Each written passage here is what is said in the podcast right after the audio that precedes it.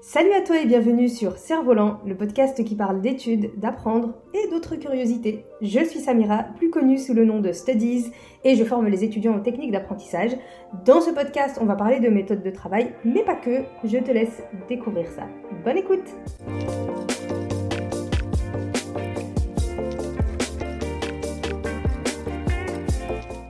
Hello à toi et bienvenue dans ce nouvel épisode du podcast Cerf-Volant, podcast dans lequel on parle d'apprentissage sous toutes ses coutures. Bienvenue dans ce podcast si tu viens d'arriver, je m'appelle Samira, plus connue sous le nom de Studies sur Instagram.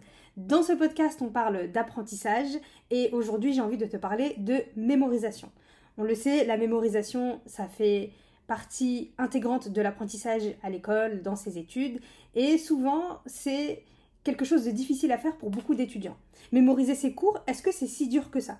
Parce qu'on a tendance à penser qu'il faut être un génie pour tout mémoriser ou avoir une mémoire d'éléphant. On met souvent la faute sur notre mauvaise mémoire quand on ne sait pas mémoriser les cours et surtout on a tendance à apprendre nos cours par cœur. Alors comment faire pour mémoriser de façon efficace? Parce qu'au final, mémoriser de façon efficace, ça tient en trois étapes simples que je vais t'expliquer ici.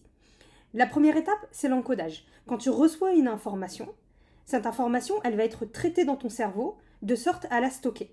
Pour faire plus simple, tu encodes l'information quand tu es en cours, quand tu écoutes ton professeur, quand tu prends des notes, quand tu lis ton cours, tu reçois de l'information et à ce moment-là, ton cerveau traite et encode l'information que tu reçois dans le but de la stocker. Donc jusque-là, rien de compliqué. Quand tu reçois de l'information, ton cerveau va la traiter et l'encoder pour essayer de faire en sorte de la garder en mémoire. C'est toujours la première étape dans la mémorisation. Ensuite, tu as l'étape de stockage. Cette étape, elle est importante parce que ton cerveau, il ne garde pas tout ce que tu traites. Ton cerveau, il va stocker les informations que tu vas considérer comme utiles, importantes à garder et surtout que tu veux garder en mémoire. Et c'est tout à fait normal parce que si on devait garder en mémoire tout ce qu'on voyait tout ce qu'on lisait, tout ce qu'on entendait, tu serais vite en surcharge cérébrale. Donc, le cerveau, il stocke uniquement ce qui a de l'intérêt pour toi. Et forcément, à cette étape-là, le fait de revenir sur l'information que tu as apprise, c'est hyper important. Le fait de relire ton cours, le fait de faire une fiche, de comprendre, de travailler l'information, de revenir dessus de façon régulière, de faire des exercices. Tout ça va prouver à ton cerveau, va démontrer que l'information que tu travailles, elle a un intérêt à être stockée dans ton cerveau. C'est important de la garder. Elle vaut le coup d'être stockée dans ton cerveau. Et enfin, la troisième étape, c'est l'étape de récupération. Et cette phase-là, elle consiste à utiliser l'information que tu as stockée dans un but bien précis. C'est ce qu'on te demande quand tu as des exercices à faire ou quand tu es en examen. Et finalement, ta capacité à récupérer l'information, elle va prouver si tu as stocké ou non l'information dans ton cerveau. Donc, quand tu as des examens, quand tu as des exercices, quand tu as une interrogation, une évaluation, tu es dans cette étape de récupération. Ton objectif, c'est de récupérer l'information que tu as stockée en mémoire et de l'utiliser dans le cadre de questions précises qu'on te pose. Et forcément, ta capacité ou pas à répondre à ces questions-là, ça va tout de suite prouver si tu as réussi à stocker cette information de façon qualitative dans ton cerveau. Et si tu n'y arrives pas, c'est que finalement, dans la partie stockage, dans l'étape de stockage, il y a eu un manquement quelque part. Peut-être que tu n'as pas compris l'information. Peut-être que tu n'as pas fait assez d'exercices. Peut-être que tu n'es pas revenu régulièrement dessus. Peut-être que tu n'as pas retravaillé cette notion-là et du coup, ton cerveau a peut-être considéré que ce n'était pas une info importante Peut-être que tu as eu du mal à faire du lien entre l'information et euh, la question qu'on te pose. Il y, a, il y, a, plein de raisons, mais ça peut te permettre tout de suite de te faire un feedback sur ton examen ou la maîtrise de ta leçon, de ton sujet, de ton cours. Et donc, pour mémoriser de façon efficace, il ne faut pas forcément avaler une pilule comme dans Limitless, il ne faut pas forcément avoir une mémoire d'éléphant, mais il faut savoir optimiser ces trois étapes. Dans l'étape d'encodage, c'est d'être attentif, c'est de comprendre et c'est d'être motivé, d'avoir envie de retenir cette information-là. Donc, dans l'étape d'encodage, ça va être aussi de participer, de voir si l'information que tu reçois, elle est claire, de la prendre en note pour que tu puisses la retravailler plus tard. Euh, donc, toutes ces petites choses vont permettre que dans, dans l'étape d'encodage, tu puisses recevoir et encoder l'information de telle manière à ce qu'elle puisse être stockée facilement par la suite. Ensuite, dans l'étape de stockage, c'est de faire des exercices. C'est de revenir sur l'information de façon régulière. C'est euh, de faire une fiche de révision, par exemple, ou des flashcards. Dans tous les cas, dans l'étape de stockage, ce qui est important, c'est vraiment la notion de répétition. Parce que, il faut être honnête, on n'apprend rien en une seule fois. On a un petit peu ce mythe où euh, il y a certains héros de série qui apprennent tout en une seule fois, et on se dit que c'est possible d'apprendre une chose, de la lire une fois et de la retenir. Mais c'est quelque chose qui n'est pas possible, et revenir sur l'information de façon régulière, c'est hyper important. Et c'est quelque chose que tu peux constater dans toutes les facettes de la vie, quelle que soit l'activité, quelle que soit la chose à faire. Quand tu veux apprendre à faire un plat, la première fois que tu le fais, c'est toujours un peu galère, et c'est à force de le faire que ton plat devient meilleur. Euh, c'est la même chose avec le foot. Neymar, il n'est pas devenu un joueur légendaire, ou Messi, ou Ronaldo, enfin peu importe. Ils sont pas devenus des joueurs légendaires juste parce qu'ils ont tiré une fois et c'était top.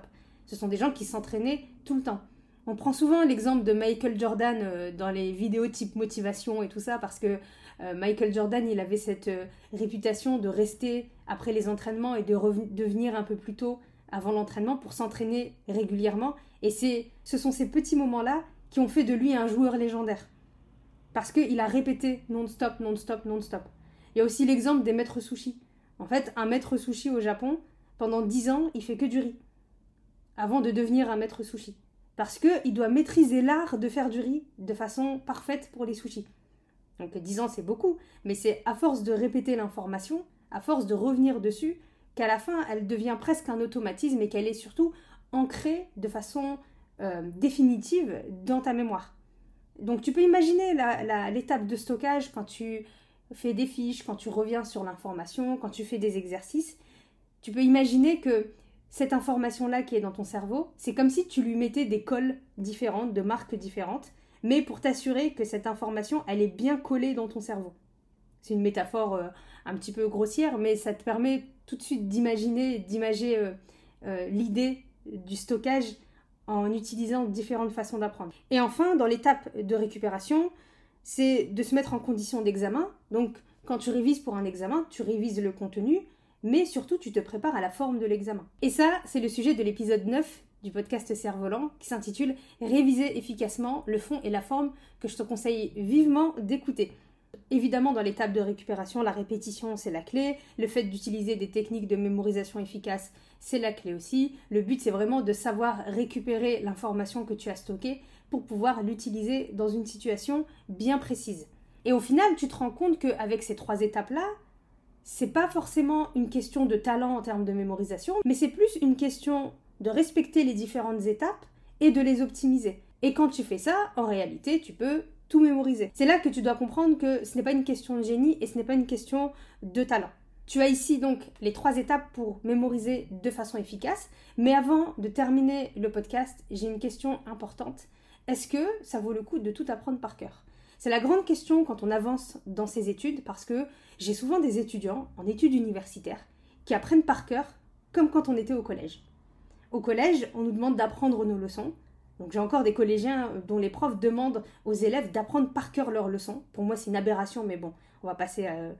C'est un autre débat. Mais en tout cas, au collège, on nous demande souvent d'apprendre euh, nos leçons par cœur. Et au fur et à mesure qu'on avance dans nos études, au lycée, on nous demande un peu moins d'apprendre nos leçons, mais davantage de maîtriser notre sujet.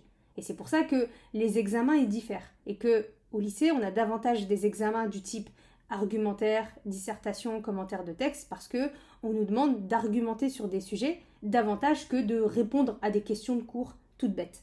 Et c'est encore plus le cas durant les études universitaires, où on va te demander de rédiger des travaux, des mémoires, des rapports, et, donc là, on va te demander vraiment de mettre à profit ce que tu sais, et surtout d'aller faire des recherches supplémentaires pour créer un argumentaire euh, autour d'une question. Et quand on comprend ça, on se rend compte que on ne peut pas mémoriser ses cours à l'université de la même manière qu'on mémorise ses cours au collège. Bien évidemment, il y a des exceptions, comme par exemple la première année de médecine, où clairement tu as beaucoup de choses à apprendre par cœur, et donc maîtriser les différentes étapes de la mémorisation, c'est super important. Mais tu as d'autres types d'études qui ne requièrent pas ce genre de choses. Et donc, est-ce que tout apprendre par cœur, c'est la solution pour réussir tes études? C'est la question que tu dois te poser en fonction de ton cursus, parce que ça peut radicalement changer ta façon de travailler et surtout ça peut vraiment l'améliorer. Donc c'est une question qui est très importante parce que ton but, c'est pas forcément de mémoriser tes cours comme si tu apprenais une poésie, mais plutôt de savoir de quoi tu parles. Et c'est non seulement plus intéressant, c'est moins ennuyeux que d'apprendre par cœur, mais surtout, ça restera dans ta mémoire sur du plus long terme que si tu apprenais une simple poésie. Donc c'est une question qui est très importante.